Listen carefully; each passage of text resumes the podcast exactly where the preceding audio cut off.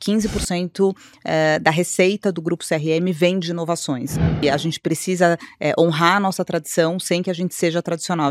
E eu digo que eu tinha muitas certezas, muitas dúvidas e uma única certeza. E eu me apeguei a essa certeza. O que me move é a minha inquietude.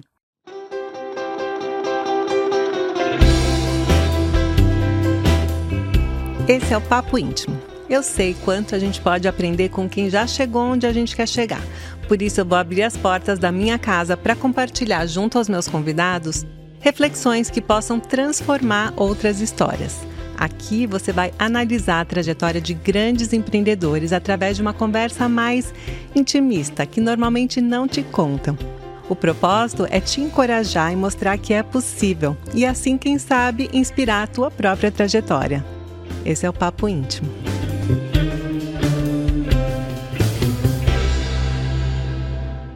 A minha convidada de hoje tem uma trajetória muito parecida com a minha. A gente começou mais ou menos na mesma época e a gente tem o prazer de ter o estilo de vida saudável em comum também. Ela iniciou sua jornada profissional como estagiária na Copenhagen, empresa de chocolates controlada pelo seu pai, Celso Moraes, e após passar duas décadas por diversas áreas da empresa, ela assumiu a presidência do grupo CRM, que é dono também das marcas Chocolates Brasil Cacau e Copy Coffee. Renata, muito bem-vinda. Sandra, primeiro estou super feliz, obrigada por me receber aqui na intimidade da sua casa. Tenho certeza que a gente tem muitas histórias em comum e que através das nossas histórias a gente vai poder inspirar um pouquinho mais daqueles que estão nos assistindo. Bom, eu comecei muito jovem, eu comecei com 16 anos. É, por iniciativa própria, eu costumo dizer, hoje tendo um filho de 16 anos, que isso é, realmente faz toda a diferença, né? Começa por esse ponto que eu considero uma grande inflexão estratégica, que é você ser intencional em todas as suas escolhas. E apesar de muito jovem, claro, com muito a aprender, é, eu tinha uma certeza absoluta, né, que eu poderia trilhar uma jornada é, muito inspirada, sem dúvida nenhuma, na história do meu pai, que é um grande empreendedor. A gente vai falar um pouquinho aqui do quanto é, ele me inspirou. Isso é uma das coisas que a gente tem em comum, um né? Nós duas comum. temos pais que são grandes empreendedores, visionários, nossos mentores também construtores de marcas. Né? Exato, né? exato.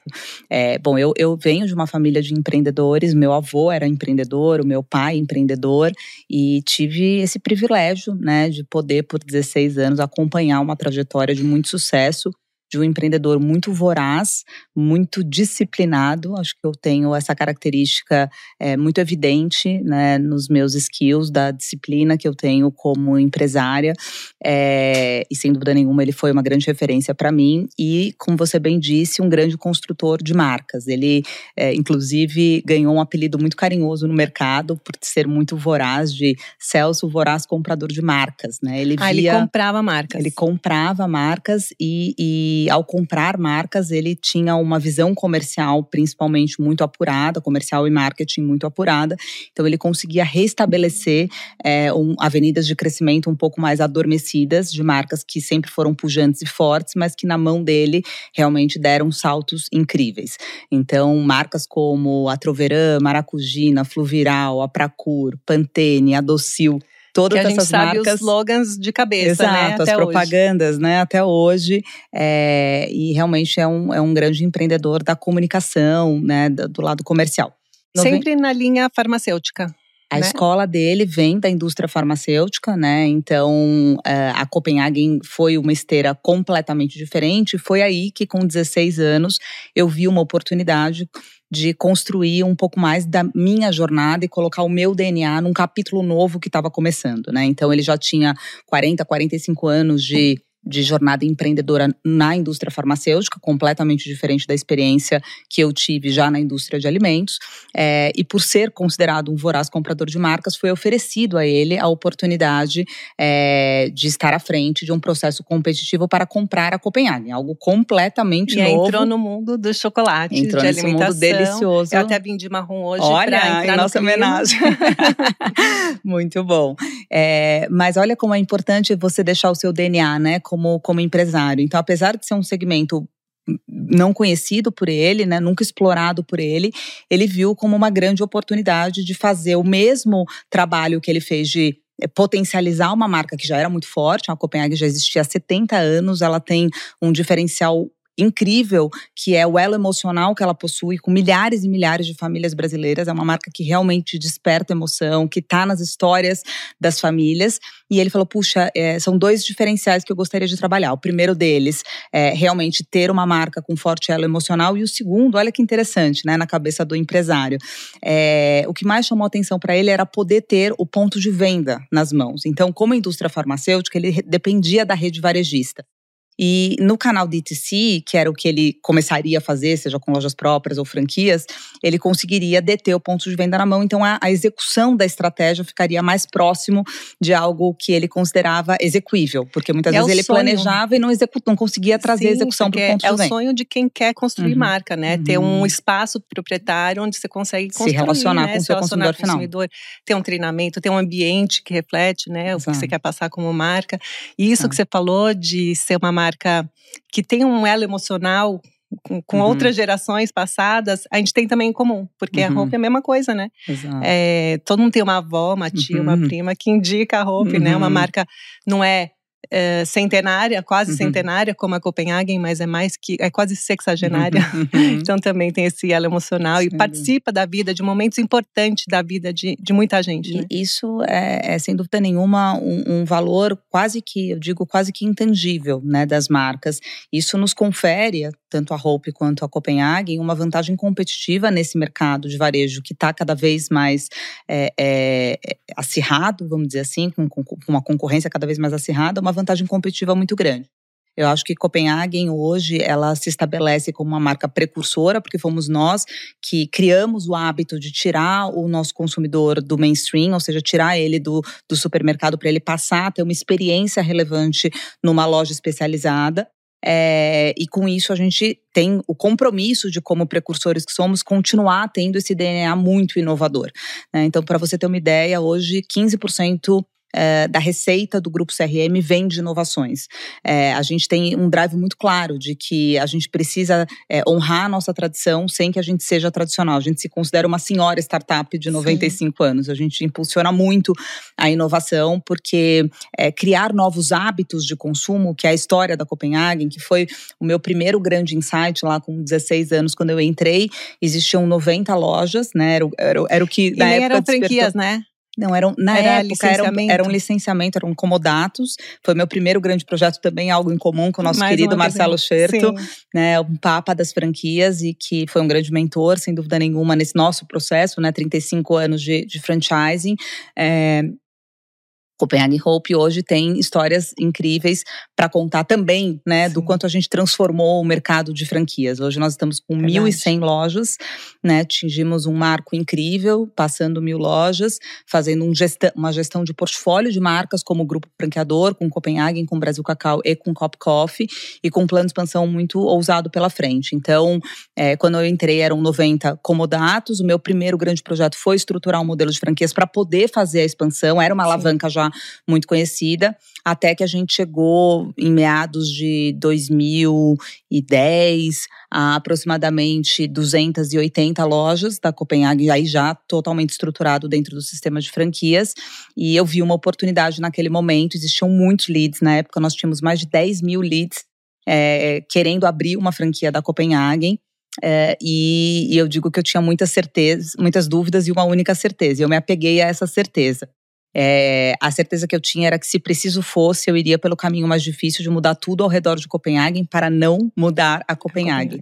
é, e foi aí que nasceu a Chocolates Brasil Cacau, para que a gente pudesse abranger um novo público consumidor sem gerar elasticidade na marca Copenhague. E hoje a gente compõe muito bem o portfólio de marcas, cada uma com o seu território. E elas não definido. competem entre si? Como é que é isso lá dentro? Não, é bem dividido. Então, nós trabalhamos hoje por unidades de negócio, né? Então, a gente tem muita clareza do posicionamento das marcas, das ocasiões de consumo, é, dessa certeza é, é, em termos de, de, de, estratégia de negócio, né? A estratégia nasceu dessa, dessa certeza de que a gente poderia fazer um, um, um portfólio complementar de marcas, e com isso a gente se organizou internamente para trabalhar por unidades de negócio. Então, da porta para fora, duas marcas completamente diferentes, da porta para dentro, sinergias capturadas, sem dúvida uhum. nenhuma. Nós aprendemos muito a expertise, com a expertise de franchising, de indústria, tem uhum. muita coisa que, sem dúvida nenhuma, Copenhague propiciou é, é, conhecimento para Brasil Cacau, mas Brasil Cacau ensina muito Copenhagen também. É né? A irmã mais nova ajuda muito Copenhagen é, e a gente tem hoje um mapeamento completo né, do hábito do consumidor de chocolate, né? Não só do consumidor da classe A, mas consumidor classe B e C, faixas etárias diferentes, ocasião de consumo, seja para alto consumo e indulgência, seja para presentes, que é um território muito forte de, de Copenhagen, dia a dia ou sazonal. Então a gente conseguiu ter um raio-x completo do mercado. E você acha que foi por isso marcas. que você conseguiu ampliar? Quando, quando você fez o projeto, uhum. eu estou falando porque eu, quando eu fiz uhum. o projeto com o Marcelo Scherto, a gente enxergava um horizonte de. Não existiam lojas de uhum. lingerie monomarca. Não uhum. existia nos shoppings. A gente foi a primeira rede uhum. de lingerie monomarca. E a gente fez o projeto e enxergava 60 lojas, 70 lojas. Uhum. Aí quando a gente chegou nas 30, a gente falou, não, cabe 150. Uhum. Hoje eu tô chegando nas 300 e já tô enxergando as mil. Uhum. E eu vejo que você tá, já, como você uhum. já chegou nas mil, queria saber como é que foi isso lá desde o começo e em que momento foi por causa da Brasil Cacau que você conseguiu enxergar esse, eh, essa oportunidade maior aí de abraçar um mercado muito mais bom, relevante? Sandra, muito bom. É, eu, bom, nós hoje trabalhamos com, com grandes consultorias, a Bain Company é uma delas, é, e nós fizemos recentemente um trabalho para analisar qual que seria o full potential do grupo CRM com uma gestão de portfólio de marcas. Então, quantas lojas da Brasil Cacau, da Copenhagen, da Cop Coffee é, caberiam, é, considerando hoje o atual modelo de negócio. Né? Qualquer mudança que a gente faz, e aí não estou dizendo mudança no posicionamento da marca, mas, por exemplo, dentro do mercado mercado de franquias, aqui é importante para quem está nos assistindo ter essa experiência, quando você muda, por exemplo, o CAPEX, né? Então, hoje, para você abrir uma loja Copenhague, o investimento inicial é de aproximadamente 500 mil reais e uma loja da Brasil Cacau, 250 mil reais. É, a gente só aprova projetos, isso é uma premissa do Grupo CRM, a gente olha muito para o ecossistema, é, somos, me orgulho muito em dizer que nós somos um grupo franqueador que tem o franqueado no centro da sua estratégia e nós acreditamos em redes fortes, nós acreditamos que precisamos de franqueados fortes para conseguir fazer uma gestão eficiente na ponta para o nosso consumidor ter uma experiência relevante de marca. Então, a gente não aprova nenhum tipo de projeto de novas lojas com payback superior a 36 meses. Hum. É, então, considerando hoje esse modelo matemático de meio milhão de investimento para Copenhague, 250 mil reais para Brasil Cacau e um payback de até três anos, de dois anos e meio a três anos, a gente vê um horizonte de mais 800 lojas Copenhague e é mais 1.200 lojas da Chocolates Brasil Cacau. Então, estamos falando em mais duas mil lojas do Grupo CRM é, nos próximos anos. Quando a gente olha um pouquinho para trás, num passado bem recente, inclusive agora de 2023, a gente abriu 500 lojas em três anos. Então, é, de fato, a gente também está muito preparado em termos operacionais e a capacidade da máquina de expansão e de operação, assegurando excelência e qualidade naquilo que a gente faz para receber novos leads, novos franqueados, os próprios franqueados. Acho que a maior referência que eu posso dar aqui, sem dúvida nenhuma, é dizer o quanto os meus próprios franqueados abrem loja. Então, mais de 55% da expansão neste volume, que é um volume bastante é expressivo, é feita com a própria rede, né? Legal. O que me deixa muito orgulhosa. É, então, é, conforme as coisas foram, né? Você me perguntou se a gente foi vendo é, uma possibilidade de ampliar o número de lojas conforme a gente foi chegando nas metas inicialmente propostas. Isso, de fato, acontece, mas a gente também trabalha com planejamento antecipado com as consultorias hoje especializadas é, em plano de negócio negócio, como era no caso da Bem Company, que o Marcelo ele é mais focado na estrutura do plano de franquias. Aqui uhum. a gente está olhando mais o mapeamento do potencial consumo de chocolate no Brasil Sim. através de lojas especializadas, então é um pouquinho diferente o espectro de atuação das, das, das consultorias. É, e o mais importante, acho que esse recado eu queria muito deixar aqui, porque a gente trabalha no mercado de franquias e eu vejo alguns empreendedores ainda com pouca preocupação, e eu acho que esse é um ponto bastante relevante. O primeiro objetivo não é expansão. O primeiro objetivo é crescer o same-store sales. A gente só consegue olhar que a gente vai ter mais 300, 600, mil lojas se o modelo atual cresce e cresce de forma saudável. Então, a minha meta, compartilhada com todos os meus executivos, né, da CEO ao, ao analista, é, de fato, é crescer o same-store sales. O primeiro indicador que eu olho, né, no meu, no meu dashboard de cabeceira é quanto que Quem nós tá vendemos tá no same-store sales, né? Sim. Então, a gente tem um compromisso, assim, quase que inegociável com o nosso franqueado de trazer estratégias, é, que é o que vem também colocando Copenhague e Brasil Cacau como marcas muito inovadoras no mercado, com ações muito disruptivas, porque é isso que traz, sem dúvida nenhuma, a maior pujança para o same store. E a Brasil Cacau, você acha que você aumentou o mercado endereçável com essa marca? Aumentamos o, o mercado endereçável, sem dúvida nenhuma. Nós penetrávamos com Copenhague aproximadamente 5% dos lares brasileiros quando nós introduzimos Brasil Cacau pelo target que ela, que ela atua e que ela se propõe a democratizar o chocolate de qualidade no Brasil, nós hoje é, temos uma penetração de aproximadamente 20% dos lares brasileiros. Então, nós aumentamos em 15 pontos percentuais Legal. a nossa penetração. E o que, que, te motiva, assim? O que, que, te faz levantar da cama todos os dias? O que, que te empolga? O que, te inspira? Que delícia, que delícia de pergunta, né? Porque eu acho que essa é talvez a mais genuína é, que, eu, que eu possa contribuir aqui. Eu sou uma pessoa muito voraz, eu diria, né? Eu tenho uma energia visceral muito grande e eu tenho uma paixão absoluta pelas minhas marcas, pelas pessoas que me ajudam a construir todos os dias essas marcas e o que me move é a minha inquietude. É, eu digo sempre para o meu time que quando eu senti, por algum motivo, né, que eu não estou sendo provocada o suficiente, talvez eu não seja mais a melhor pessoa para a nossa companhia, eu teria a maior humildade do mundo em é, talvez não, não continuar nessa jornada. Então, o que eu percebo é que eu consigo realmente trazer, gerar valores, girar catracas importantes no nosso negócio, é, trazendo inovação, trazendo crescimento para o nosso business, é, porque eu tenho uma inquietude positiva que me move e uma força de execução, é, o que a gente sabe que é bastante até antagônico dentro da visão do empreendedor, né? Porque o empreendedor ele tem essa característica de ser inquieto, ser voraz, é, ser muito dedicado, ser muito persistente, muito resiliente, mas muitas vezes ele peca pela disciplina. Então tudo seduz, né? Uhum. É, principalmente nós aqui, mais um ponto em comum com marcas é, que por si só são marcas sexys, provocativas, Sim. que nos, né, as marcas por si só nos provocam a fazer cada vez mais por elas, mas ao mesmo tempo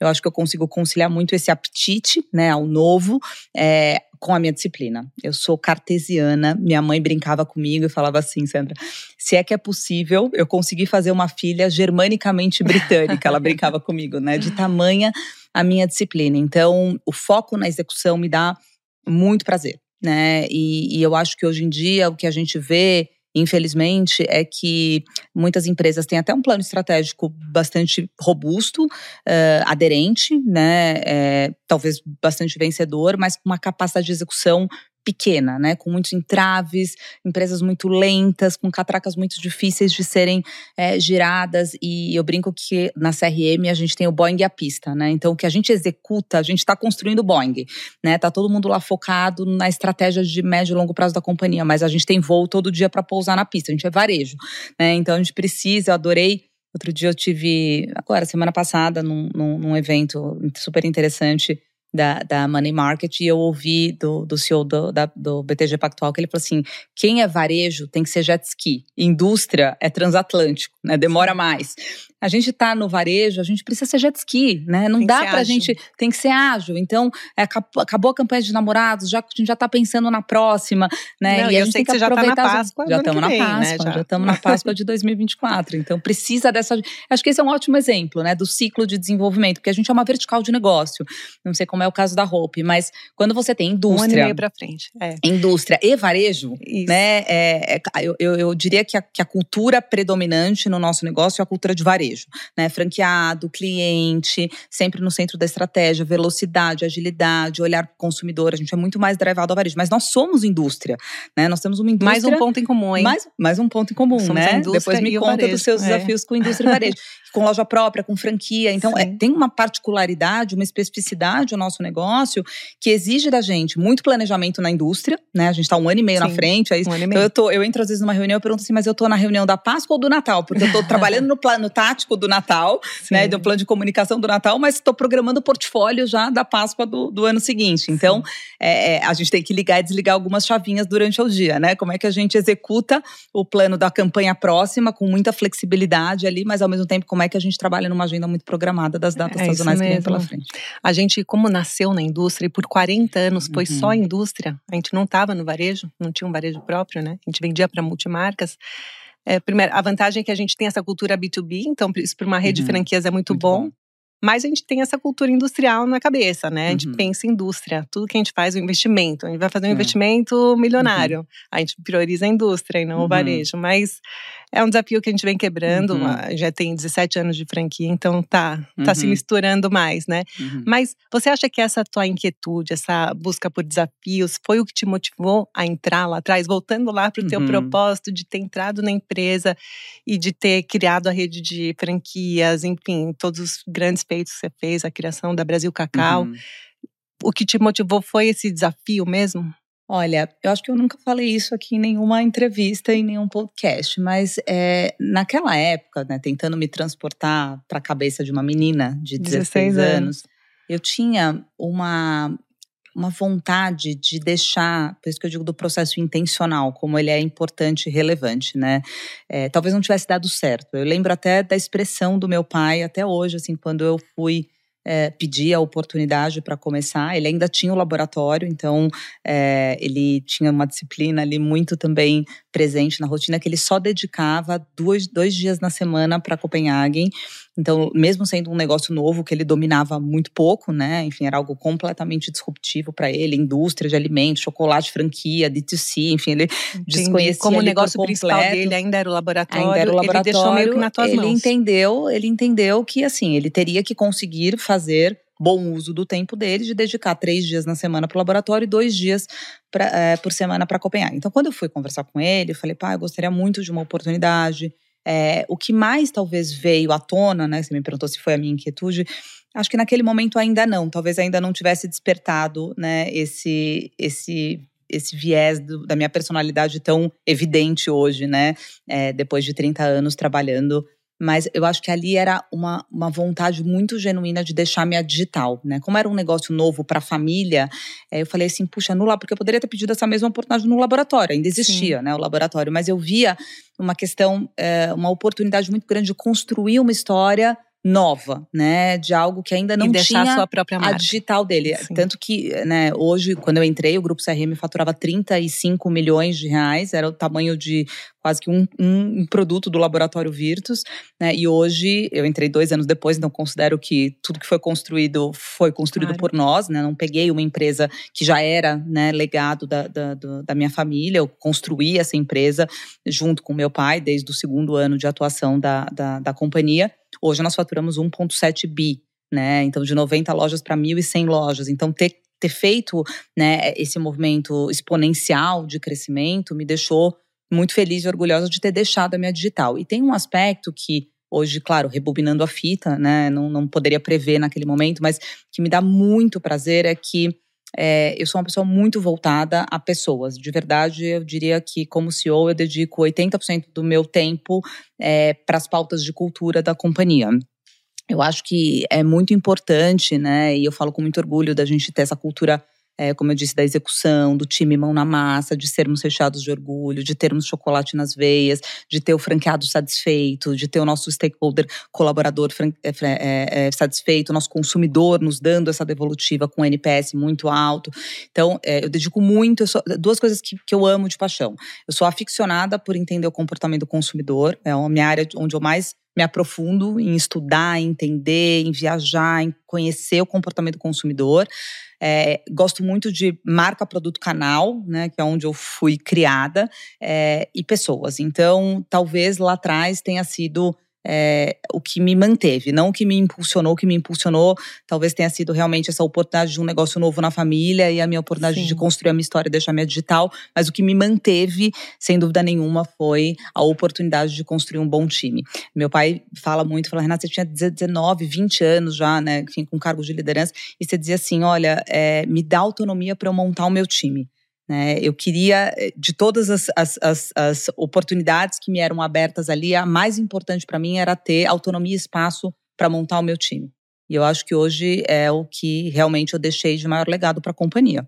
É, todo mundo talvez tenha né, um olhar de que, puxa, a gente deixou um legado incrível sobre os produtos que a gente tem, mas eu olho muito para a perpetuidade do business, né? Então, é, esse negócio tem que viver mais 100, 200, 300, 500 anos além da Renata, né? Então, eu foco muito é, em ter realmente um time de alta performance que possa dar sequência no negócio, independente da continuidade da Renata ou não. Muito legal você falar isso, porque a gente fala de sucessão né? Empresas uhum. familiares.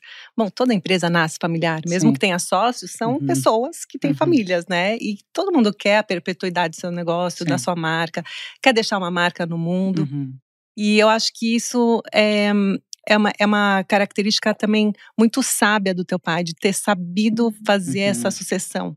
Se ele não tivesse te dado essa autonomia que você pediu, uhum. talvez não ia ter dado certo. Eu vejo na roupa é a mesma coisa. Meu pai foi muito sábio, muito visionário, uhum. muito é, eu não sei se eu seria uhum. igual meus filhos, né? De, uhum. imagina, uma criança uhum. de 16, 19 Sim. anos uhum. já querendo montar um time, uhum. construir e, e sabendo que vai errar, mas deixar errar, a gente tem que deixar, tem. mesmo o nosso time, nossos uhum. Liderados, a gente tem que deixar errar para a pessoa aprender e crescer, construir, né? Sem errar, ninguém consegue construir nada, né? Sem dúvida, sem dúvida. Faz toda a diferença. É, eu, eu, acho que isso vem muito, falo como mãe, nós aqui temos é. mais esse ponto em comum, né? Mãe de meninos. mãe. É, sem dúvida nenhuma, a gente vai sempre flertar né, com essa com essas situações de o quanto a gente deve incentivar né, os nossos filhos a irem é, para desafios que para os pais podem parecer desafios muito maiores, inclusive, do que, o, do que o próprio adolescente muitas vezes encara, né?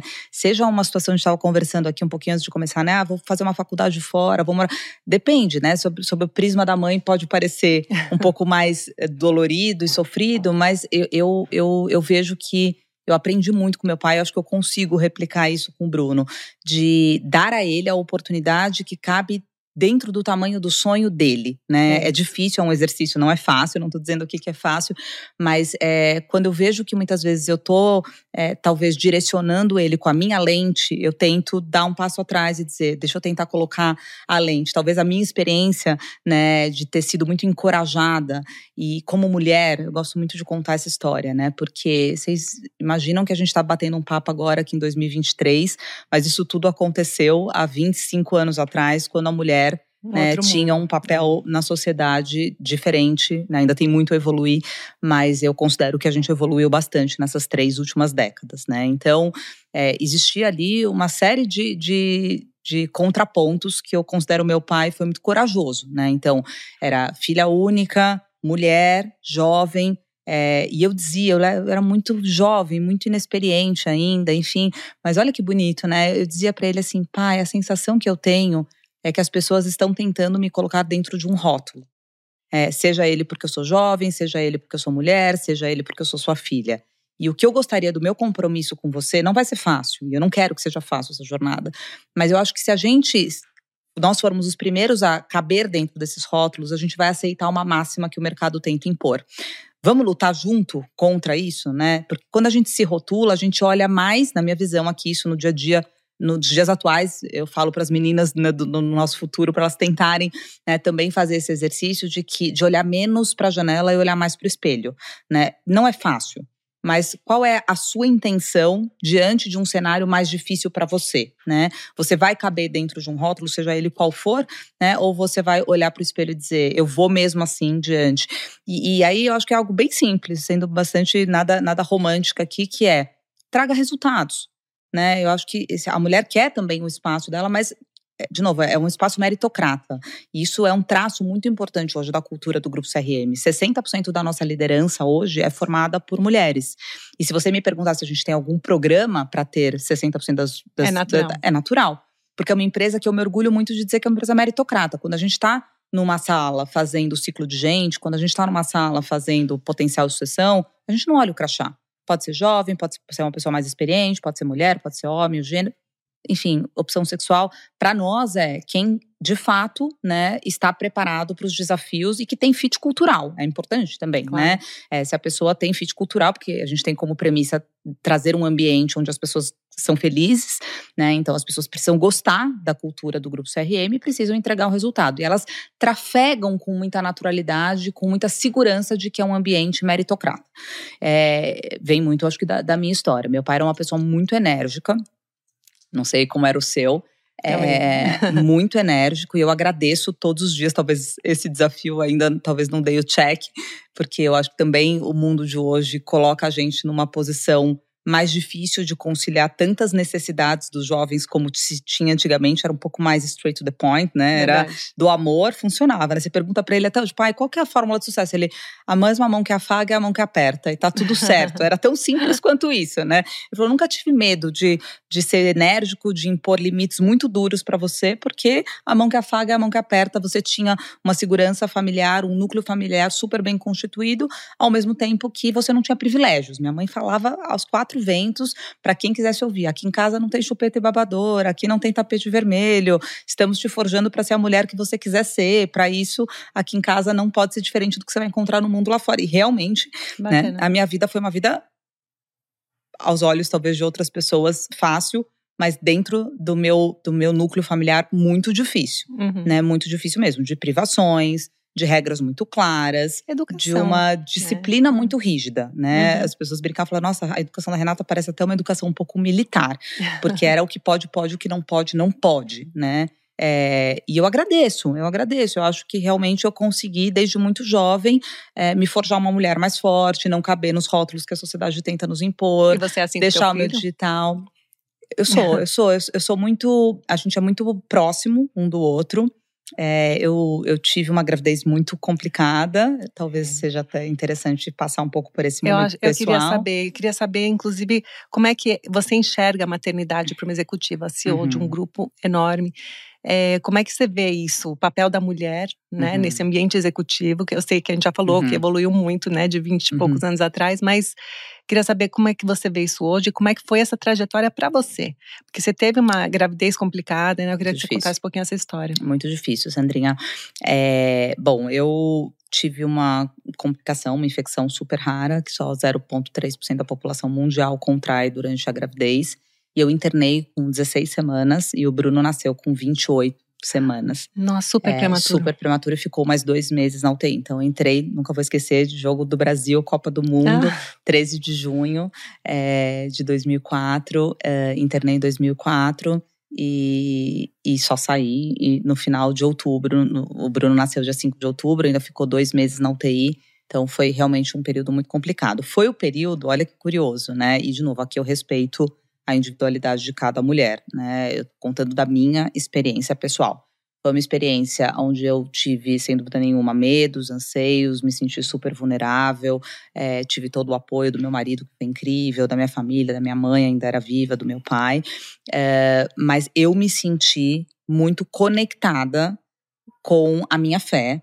E eu tinha certeza que, por mais que aquilo representasse um grande risco, os médicos estavam super descrentes da possibilidade de eu conseguir levar a gestação adiante, porque era muito no início, eram 16 semanas apenas.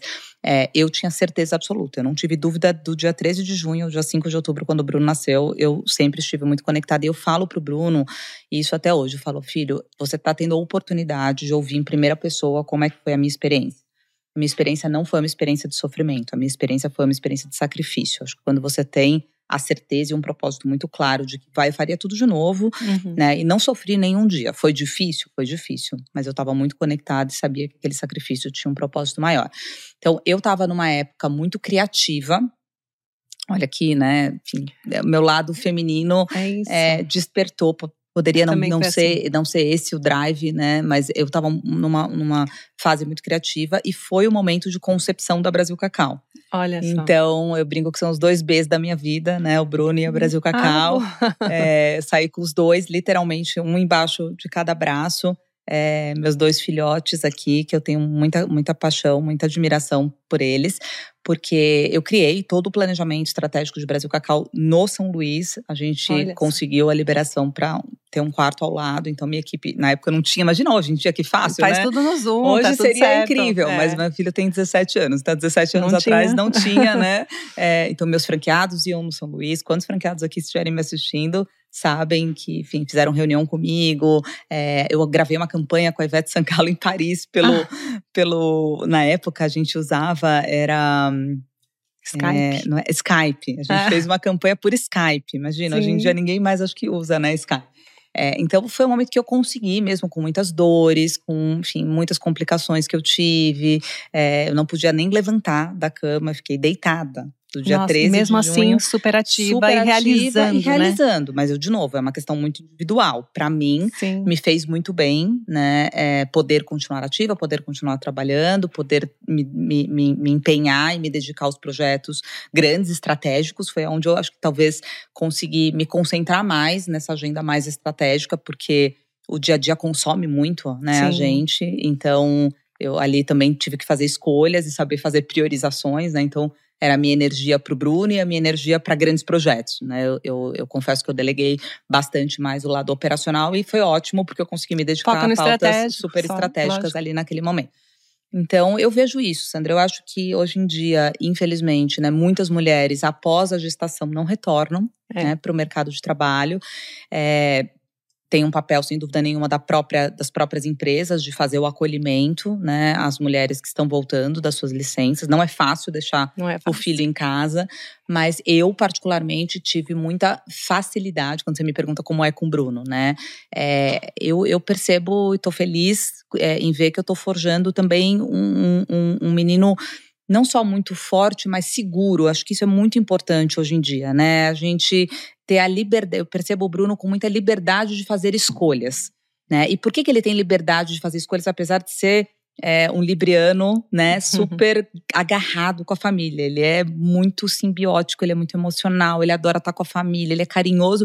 Mas eu sinto que ele tem hoje liberdade de dizer pra mim assim, com tranquilidade, mãe, este final de semana a minha prioridade são os meus amigos. E tudo bem, porque a relação de amor, ela tá Sim. preservada, né? E assim como eu tenho liberdade de dizer, filho, é, eu preciso priorizar o meu trabalho nesse momento, né? Você é minha prioridade de vida.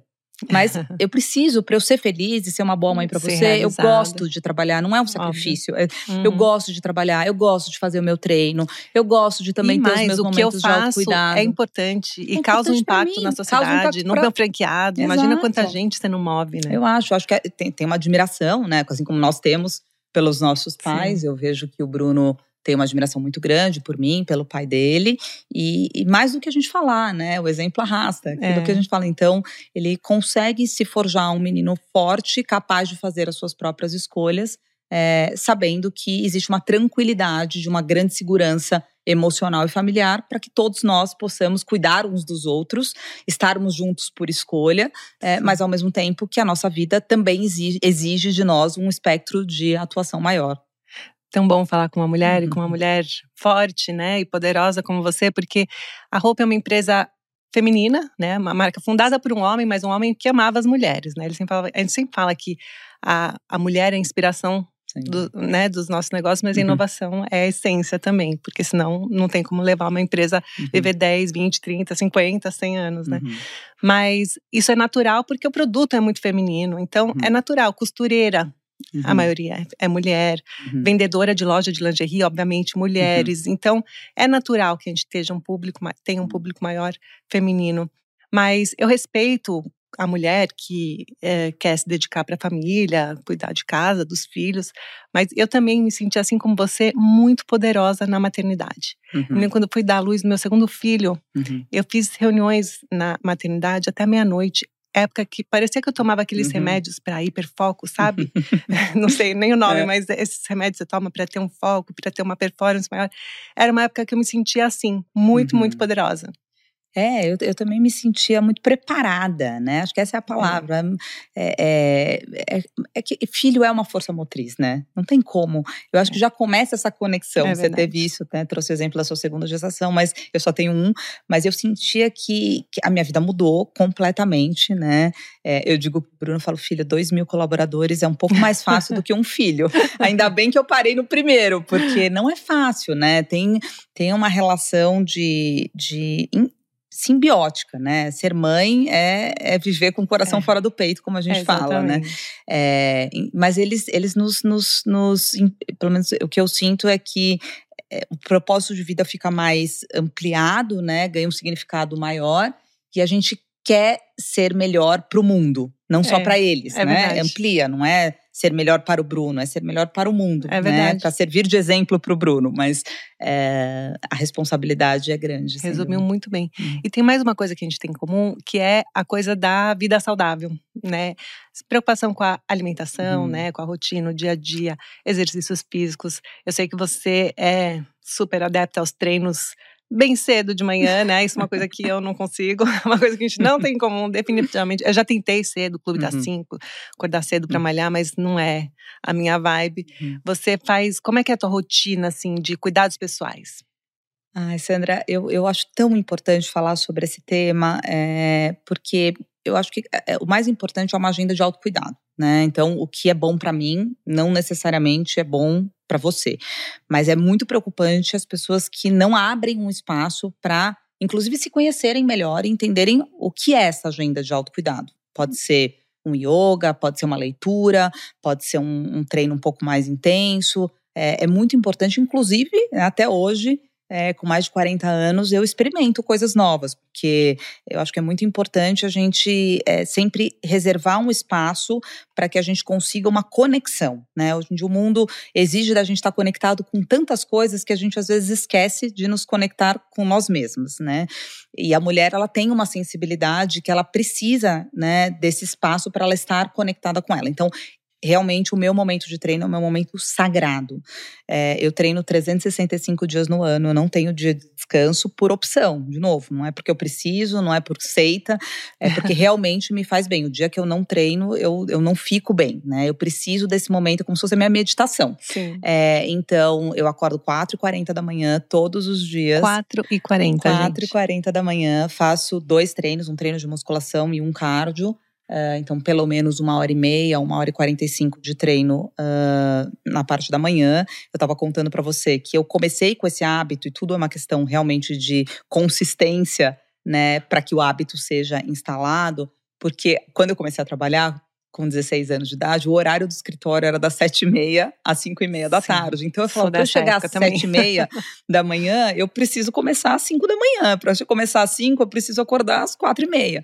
E aí, isso desde os meus 16 anos, eu fiz duas faculdades junto, trabalhava, enfim, era uma loucura. Aqui, inclusive, na FAP, aqui bem pertinho. Então, eu também fiz VAP. Fez FAP, eu saía, mais um, mais um ponto em comum. Eu saía, eu morava na Chácara Flora. Então, Nossa, olha a loucura. Eu saía da Chácara longe. Flora, vinha pra FAP, saía daqui, trabalhava na Berrine, depois ia pro Morumbi, fazia faculdade à noite lá. Enfim, era uma loucura. Então, eu tinha que realmente acordar muito cedo para fazer atividade física. E isso entrou como um, um hábito instalado que eu, assim, eu não consigo me ver sem atividade física, né? Então, aonde eu vou, né? Se eu vou procurar um hotel para viajar de férias, a primeira coisa que eu olho é como que é a academia, Academia. do hotel. É, na minha casa em Angra, o ambiente que eu mais gosto é como que eu vou preparar a minha academia. E eu realmente faço muita, gosto muito de atividade física e isso puxa você para um lifestyle mais saudável, né? Também. Então, eu trabalho com a altíssima indulgência, me permito, adoro. Copenhagen tá na minha vida como chocolate com Todo com- dia?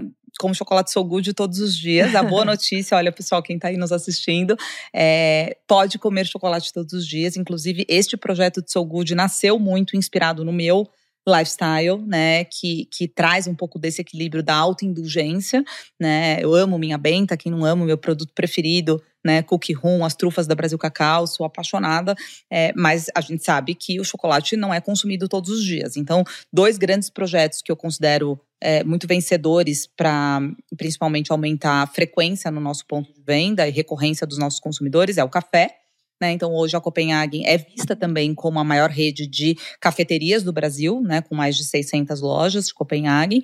É, então, o café você vai todos os dias e a gente faz upsell, ou seja, o cliente não toma só o café, ele compra o chocolate, a gente consegue elevar o ticket médio com a chegada desse entrante do café e a linha Soul Good.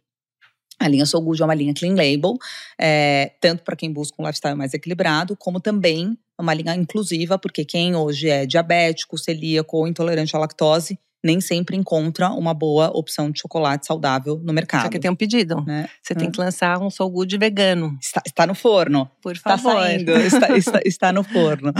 E cacau é um super alimento, né? Assim Super. como o café. né? Super alimento, Super super, alimento. Quando eu falo que está prescrito na minha dieta de todos os dias, é porque é uma fonte de gordura, assim como Antioxidante. antioxidante. Então, assim como você né, é, consome abacate, castanha Uhum. e outras gorduras boas, o cacau é uma gordura muito boa, Sim. né? Então, quando você tem um chocolate é, que é De 70%, qualidade, por exemplo, sim. 70% cacau, sem açúcar, sem, é, a lacta, é, sem a lactose, você pode consumir com Uhum. muita tranquilidade. Ai, que bom que vai ter vegano. Vai ter. A minha irmã vem aqui só pra te conhecer, porque Ah. ela é viciada em abenta. Ai, tá? quem não ela... é, né? Quem não é? Quem não é? Ah, Imagina mãe, abenta vegana? Olha, fica a dica. Desafio, desafio. Mas então, hoje como que é a tua rotina de cuidados Minha pessoais? rotina, eu, aco- que exercícios são os teus Uhum. preferidos, assim, que… eu amo musculação. As pessoas falam que, É eu, mesmo? que eu preciso ser estudada. É, porque, precisa mesmo. é, eu adoro musculação, adoro, adoro, adoro. Eu faço porque precisa. Tem muita gente que é faz eu porque precisa. Eu É. faço porque eu gosto. Eu gosto de treino pesado de musculação. Então, Uhum. é, eu faço pelo menos um treino de musculação por dia, um cardio. É, antes de trabalhar, por volta das oito, já estou no escritório. Não perdi esse hábito começar muito cedo, então já termino o treino, tomo banho, vou para o escritório. Agora na rotina híbrida foi muito difícil para mim se adaptar a essa rotina. Não sei como foi para você. Também. Ai, mas eu sou do campo, né? Eu sou do varejo. Eu sou, eu sou, as Olho pessoas brincam olho, comigo é. e falam, Renata, você é CEO sala de sapato. Eu já visitei 200 lojas esse ano. Esse ano. Esse ano, estamos em agosto aqui, é, setembro. Já visitei 200 lojas esse ano. Espero fazer pelo menos mais umas 50, 60 lojas daqui até o, até o Natal. É, então, foi muito difícil para mim. Então, eu continuo tendo pelo menos, eu vou três dias na semana no escritório e dois dias eu tô fazendo home office, mas nunca home office, né? Tô em loja, tô Sim. viajando, palestra, rua, enfim. Mas três dias por semana eu continuo com a agenda presencial no escritório, começo por volta das oito e, e- e vou até umas oito. É, e faço questão de al- almoço com meu filho todos os dias. Ai, que legal. Olha que gostoso, né? Eu trabalho próximo de casa, ou nos dias que eu tô em home office. Então, consigo ter essa rotina desde que ele é pequenininho. A gente almoça junto todos os dias, salvo alguma exceção de reunião, viagem. É, Mas é musculação todos os dias? todos os dias. Mas você não faz outro esporte, corrida, yoga, como você falou, meditação? Você gosta de se desafiar, né? Se Aham. propor novas. Não, eu faço todos os tipos de cardio, mas inclusive corrida, já corri algumas provas tal, mas não faço, por exemplo, fiz luta muito tempo, agora eu não estou mais praticando, mas inclusive empreendi, né? Tive um estúdio, o estúdio Soul Box, é, que trazia muito dessa, desse olhar da luta para a mulher, né? Porque é um ambiente muito masculino e eu Verdade. quis é, tirar um pouco esse estigma de que a mulher não pode praticar luta. Foi, foi um, um- Adorei fazer, era algo um pouco mais um hobby meu ali. É, então mantive por alguns anos, não, foi vendido. É, mas foi uma delícia, era um hobby, era uma diversão, era um estúdio super bonito, boutique, aqui na Vila Nova Conceição também, bem próximo do meu escritório. E pratiquei luta por muito tempo, enquanto de 2017 até 2021, quando eu, quando eu vendi. Foram quatro anos que eu me dediquei bastante à luta, mas hoje só musculação e. E final de semana? De cardio. Final de Também? semana é o meu momento. é, todo mundo tem seu paraíso particular, né? Eu falo que duas coisas me desconectam dessa rotina de trabalho, né? É, o meu treino e, e estar em Angra. Eu, eu tenho É casa em paraíso Angra. mesmo. É, para mim, assim, eu troco qualquer viagem, né, pelo mundo, né? Maldivas, Grécia, todos os lugares lindos que, que eu já fui para passar os meus finais de semana em Angra. Eu brinco que é oxigênio, né? Então eu trabalho cinco dias na semana, chega sábado, eu preciso ir para lá para dar Você vai aquela bastante, vai todo Vou final todo de final semana. de semana. Ai, que delícia. A não ser, enfim, se eu tiver algum compromisso ou se o tempo estiver muito ruim. Mas eu, é onde eu consigo me desconectar. Então, final de semana eu amo navegar. é, a gente tem isso em comum, eu e meu marido, né? O que, que é uma sorte, porque é Sim. muito difícil para quem não gosta de barco ficar muito tempo no barco. É, eu vivi essa experiência com os meus pais, eles também sempre gostaram muito de, de navegar. Então, eu tenho isso como hábito. Por coincidência, casei né, com uma pessoa que ama e ama é, não só navegar, como é, é, ser o comandante, né? Então ele não gosta de tripulação, ele Ah, gosta que de ele mesmo é, ser o comandante do barco. Então a gente entra no barco, a gente fica por 12 horas, 12 horas por dia. A gente sai às 9 da manhã para navegar, volta 9, 10 horas da noite. Então é Delícia. uma delícia. E o Bruno gosta também? ama, ama. Ai, que bom. Ai, nasceu, né? Na Nasceu barriga, mar. não tem como, nasceu no mar, assim, nasceu no mar. A gente também Acho que é ele só mar. não foi pro mar nos meses que eu fiquei lá no, no, no São Luís, porque depois que ele saiu do São Luís até agora, todo final de semana ele tá com a gente. Renata, voltando para o ambiente dos negócios. Esse mundo dos negócios é um ambiente basicamente masculino, muito Uhum. masculino, e com muitas referências de empreendedorismo masculinos. A gente tem nossos pais, né, que são grandes empreendedores, foram grandes empreendedores, e é, eu sempre me bebi muito dessa fonte, assim, de buscar referências para poder construir a minha própria história. E tem muitos empresários que me, me inspiram. Quem que te inspira? Tem alguma mulher que te inspira? Muitas. É, acho que poderia fazer um podcast só de mulheres inspiradoras. e, e, eu acho que a gente tem esse papel também, né? É, de falar mais sobre outras mulheres incríveis, né? Eu tenho uma admiração imensa por Rachel Maia, que é minha amiga pessoal. Acho que ela fez uma história linda, né? Como executiva. A gente está falando aqui de nós como executivas e empreendedoras, Verdade. mas eu admiro muito a história da Rachel. Cris Junqueira, acho que é uma empreendedora incrível que muito, muito nos inspira. Hebe Camargo, eu tive essa oportunidade de conviver muitos anos é com mesmo? a Hebe. É, ela era a melhor amiga da minha mãe. Ah, que legal. Então, ela frequentava a minha mulher, casa. Né? É uma mulher assim, desbravadora, desbravadora também, né? à frente do seu tempo, Sim. né, com uma postura protagonista. Eu tenho a Hebe assim como uma grande, grande referência. Então, tem milhares de mulheres que, que me inspiram. A minha mãe é uma grande inspiração para mim, né? A gente falou muito do meu pai, mas é engraçado, né? Porque a minha mãe nunca trabalhou é, e ela é uma grande inspiração para mim, não só como é, mulher, como família, etc., mas para o mundo dos negócios mesmo não tem, eu não tendo tido a oportunidade de vê-la como executiva, porque eu acho que ela exerceu um papel tão importante na vida do meu pai, é, não só de ser a, a, a, de trazer a estabilidade, né, que é tão importante, emocional é, para ele, mas de encorajar. Eu acho que as mulheres têm esse papel também, né, uhum. é, de atuar como grandes catalisadoras, né? Como é que a mulher consegue ser uma grande catalisadora para incentivar, né, é, a sua família, seja ela no exercício da sua atividade, né, como nós aqui, seja ela talvez dentro de um outro Sim. papel que ela ocupa, né?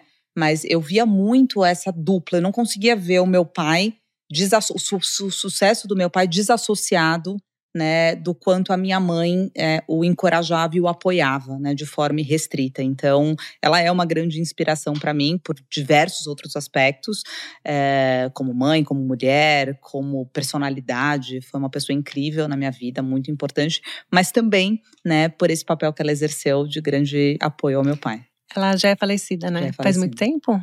Ela faleceu faz oito anos. Uma grande perda. Que dor, né? Hum. E então uma super referência aí para você, uma, super, uma super, mulher inspiração, muito legal. E uma última pergunta, hum. Renata, é quem que é a Renata offline, assim? É, quando você chega em casa, você tira a roupa, o que, que você veste? Qual que é a tua indulgência? Eu sei que chocolate é meio óbvio, mas assim, o que, que, que, que te dá prazer? O que, que quem é a Renata nesse mundo aí? Olha, eu sou uma pessoa muito simples, muito, muito simples. Eu gosto, eu sou, eu sou uma pessoa muito conectada com, com a minha família, mas eu brinco que é o petit comitê, né? Assim, é, você quer me ver feliz, quer me ver muito plena, é, eu poder estar na minha casa de pijama, adoro um pijaminha. Oba, roupa está é na minha vida, é. roupa está na minha vida, porque eu adoro chegar em casa. Puxei muito minha mãe nesse sabe aquela coisa de chegar em casa, a primeira coisa que você quer é tirar o sapato. Eu chego em casa, já quero tirar o sapato, quero tirar a maquiagem, colocar uma, um pijama confortável, uma roupinha confortável. Eu amo a minha cama, é o lugar da casa que eu mais adoro, então eu já chego, gosto de ir pro meu quarto, assim, eu não sou muito de, é, de sala, de, né, eu gosto de ir pro meu quarto, é, adoro assistir uma série, adoro ler, eu gosto muito de ler sobre o comportamento do consumidor, então eu tenho as minhas leituras, amo ficar com meu filho e com meu marido, a gente é muito, a gente brinca que é uma família meio macaquinho Kipling, sabe? Que vai, que vai, que vai enroscando um no outro, né? Então, ele é, meu marido é muito alto, tem 1,90m, meu filho tem 1,90m, e eu falo dos meus bebês, né? Porque agora que a gente vê na cama, tá cada um, um enroscado no outro. Então, esse é um pouco da nossa vida, assim, é muito gostoso, muito no núcleo familiar, né? Se a gente tá em Angra, se a gente tá em São Paulo, é, a gente tá sempre dentro desse desse nosso aconchego, né? Acho que esse, esse, esse lado que representa até quase que eu brinco que é o nosso útero quentinho, sabe aquela coisa Sim. da gente estar tá muito entrosado, né, é, entre família. Espero poder ter isso por muito tempo com o Bruno, porque Deus eu já vejo quiser. ele né, fazendo voos maiores, mas volta, a gente fala que o que foi construído, né? E eu quero mais é que ele tenha, como eu disse lá sobre a lente, do que é importante para ele, não do que é confortável para mim, Sim. porque é claro que é muito confortável ter ele todos os dias bem pertinho de mim, mas eu tô aqui na torcida para que ele faça uma trajetória incrível, que, que o faça feliz e volta, né? Com certeza a gente Com vai certeza. ter sempre a oportunidade. Mas essa é a Renata por trás aqui offline, bem tranquila, bem focada na família, bem caseira. Não sou de sair, não gosto muito de, de grandes festas, grandes baladas, grandes saídas. Eu gosto mesmo de ficar na minha casinha com a minha família. Isso que é intimidade. É, isso. muito bom. Alguma dica, alguma recomendação para quem está ouvindo esse nosso papo íntimo? Ah, Sandra, eu queria. Eu acho que a gente tem um papel, como eu disse aqui, importante, né? E as nossas histórias são histórias que superaram limites. É, a gente venceu tanta coisa, né? Com tantas histórias é, disruptivas. Parabéns pela sua trajetória, eu te admiro muito como mulher, como empresária. E acho que a última dica que eu queria deixar aqui é que é, a vida é feita de limites, né? E, e eu encarei todos eles na minha vida como o limite não sendo um limitante, sendo sim uma oportunidade de fazer diferente. Então, essa inquietude, né, é se desafiar a ver um limite e pensar como que eu posso transpor isso de uma maneira diferente é, e não não se ater, né? A gente, eu vejo muita gente e aí aqui não estou estigmatizando pelo pelo pelo gênero, homens, mulheres, acho que isso cabe a todo mundo, pela própria vulnerabilidade que tem que ser exercida também. Eu vejo muito valor na vulnerabilidade, mas em algum momento a gente é, realmente entende que, que os limites nos limitam. É, isso também é uma máxima, né? Assim como eu falei dos rótulos. Limite, ele pode existir, talvez às vezes você tenha que conviver com ele por um período, né? Que o período pode ser limitante, ah, não posso exercer nada nesse momento, eu tô num pivô rígido, como foi a pandemia, né? Se a gente parar para pensar, a pandemia é isso, existe um limite, né? Era intransponível. A gente é. não conseguia nós aqui vencer algo que, limite. né, que, que, que, que, afetou tudo e todos. Mas por que, que algumas empresas né, conseguiram se fortalecer e outras sucumbiram? Né? Porque talvez o viés e o entendimento claro é que era um limite limitante por um período, mas que a gente estava se preparando para sair mais forte quando a pandemia passasse, né? Então, eu levo isso como um grande ensinamento na vida, sempre atiçar a minha ambição de querer fazer diferente e além. Demais, muito inspirador. Renata, a gente tem uma trajetória. A gente começou na mesma época, né? 98, eu comecei um pouquinho depois, talvez 99, mas ao longo da minha trajetória, eu sempre tive você como uma referência. A gente tinha os mesmos consultores, né? A gente ia uhum. tendo lado a lado e hoje, pelo incrível que pareça, é a primeira vez que a gente se conhece assim pessoalmente. então, para mim, é um momento muito especial. Muito obrigada por ter participado desse papo íntimo. Tenho certeza que você inspirou muita gente e a construir a sua própria trajetória. E eu queria te agradecer por isso. E você, se você gostou desse nosso papo íntimo, não deixa de curtir, recomendar, enviar. Curte também as redes sociais da Renata, é Renata Vick. Renata Underline Vick. Renata, vocês vão gostar muito do conteúdo dela. Uma mulher empreendedora, assim, que, que posta muito conteúdo relevante e com certeza uma inspiração aí para o seu dia a dia. Deixe seu comentário para ela, deixe seu like para ela, acompanhe ela que você vai gostar e o universo devolve.